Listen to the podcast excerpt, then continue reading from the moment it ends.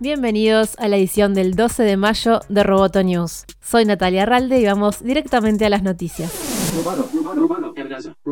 Quibi, la plataforma de streaming que nació con la premisa de que los millennials consumen cada vez más contenido de video de corta duración y en sus teléfonos, cayó hasta la posición número 125 en el ranking que hace Sensor Tower de aplicaciones más descargadas. Jeffrey Katzenberg, uno de los creadores de la plataforma, dijo que la situación es una consecuencia de la pandemia, ya que la plataforma fue concebida para ser vista en tiempos muertos o de espera, como en el transporte o en las salas de espera. De acuerdo con un reportaje del New York Times, aun cuando Quibi se lanzó desde el 6 de abril y cuenta con una prueba gratis de 90 días, la aplicación ha sido descargada por 3 millones y medio de usuarios, una cifra baja si se compara con la app de Disney Plus, que alcanzó 3.2 millones de descargas en su primer día no está a la altura de lo que queríamos, dijo Katzenberg. Además, luego del lanzamiento, varios usuarios le reclamaron al servicio que pueda ser visto desde un televisor y no solo desde el celular, lo que obligó a sus creadores a adaptar su concepto original.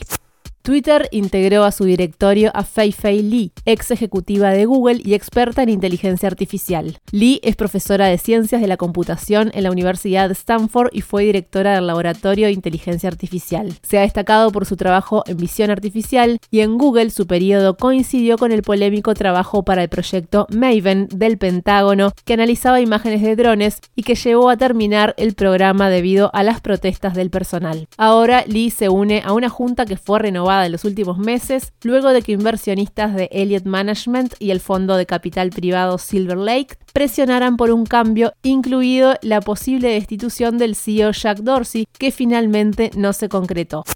Las acciones de AMC Entertainment, la mayor empresa de exhibición de Estados Unidos, tuvieron una subida récord en Wall Street debido al rumor de que Amazon compraría la compañía. La versión fue publicada por el diario Daily Mail y resultó creíble como para disparar el precio de las acciones en un 42.4%. El rumor no fue confirmado, pero tampoco desmentido.